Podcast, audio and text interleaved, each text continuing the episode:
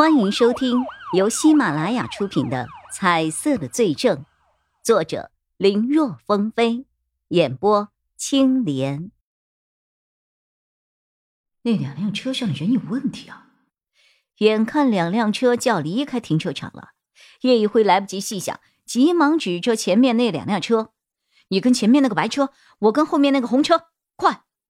说完，他自己一个箭步冲到了路边停靠的出租车上。这一切就发生在一瞬之间，就算钟离言反应的再快，也被弄得一愣。但他相信叶一辉，当下他立刻返回了车里，按照叶一辉的指示跟上了不远处的那辆白车。叶一辉上了出租车，司机是一个四十多岁的大叔。听叶一辉让他跟着前面那个红色的车，大叔一脚油门猛轰跟了上去。小哥。你这次是遇到了第三者了？哎呀，这是在跟踪你的小心肝儿吗？啊！叶一辉正全神贯注的盯着远处的车，这一次出现了两个颜色，不知道和招罪者的案子有什么关系？这两个颜色是重要的线索指引，还是说他们谁是凶手呢？结果没曾想。司机大叔突然冒出了一句话：“哎呀，被我说中了！听我一句劝呐，老弟，有些事情还是不要捕风捉影的好。夫妻之间最重要的就是信任，要是连信任都没有了，到底出轨没出轨，哎，也就不重要了。我这几天也不知道是怎的。”老是拉这种客人，哎，我说小哥，哎，我可能有些多管闲事了啊，但是我作为过来人，还是要劝你一句，多给爱人一些信任。像我啊，在外面跑出租，整天不着家，结果一回家，发现老婆有时候回来的比我还晚，还不耐烦，当时我就觉得，是不是我老婆？背着我在外面偷人了，我当时那个怒啊！我告诉你，我整天累死累活的，我为的是什么呀？为的都是这个家呀！可他呢？哎，我本来准备来个人赃俱获，让他哑口无言的。从那天开始，我每天虽然也出车，但是很少拉客了，主要是整天跟着我老婆。果然有一天就被我发现。他和一个服装店的老板眉来眼去的，哎，可结果怎么着？哎呀，都是我自己疑神疑鬼。我老婆觉得我太辛苦了，就想着自己能够多挣一点钱算一点。可她一个乡下出来的姑娘，又没念过多少年的书，什么也不会，只能卖把子力气。但又想着我晚上回来。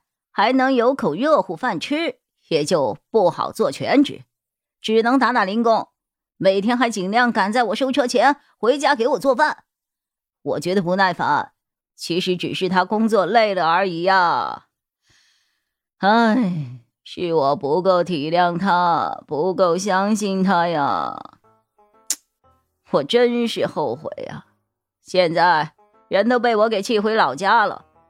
正在跟我闹离婚呢，你说兄弟，我这不是自己乱作吗？我，所以兄弟听我一句劝啊，看看我这个过来人是不是你自己多想了，别把本来没有的事情硬给弄成了真的。叶一辉看大叔侃侃而谈，还通过自身经历的痛点，在一副用心良苦的劝慰他，他实在不好意思说是误会，也懒得解释。呃呃呃，谢谢啊，只是我这个人有些事情不弄清楚，心里会不痛快的。是真是假，只要师傅您别跟丢了，我会有判断的。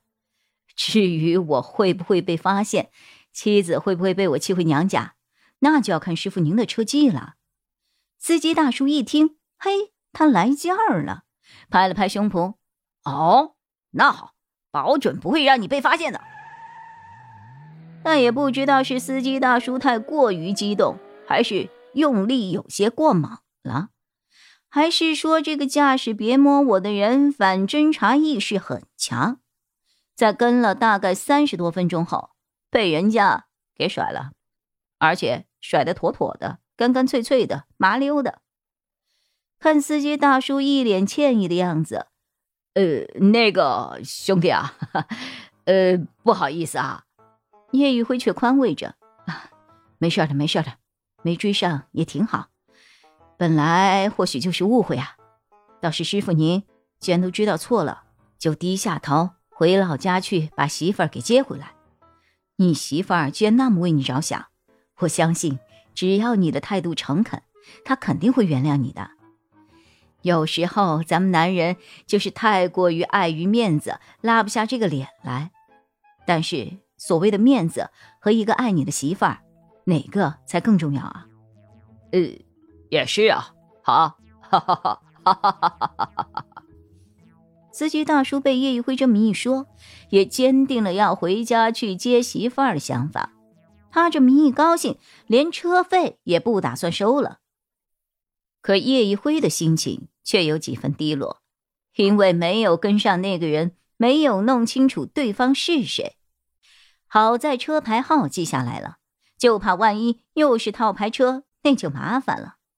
他这边没有什么收获，于是掏出手机打了一个电话给刑警队的同事，让他帮忙查一下那辆别摸我的车牌，这车主到底是谁。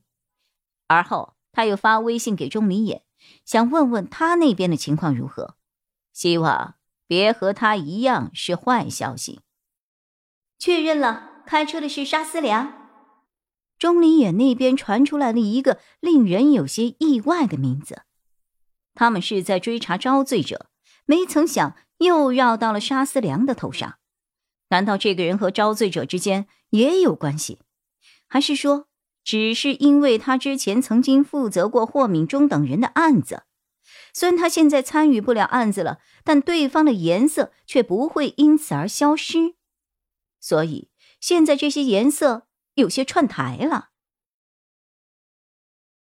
本集播讲完毕，感谢收听，更多精彩内容，请在喜马拉雅搜索“青莲嘚不嘚”。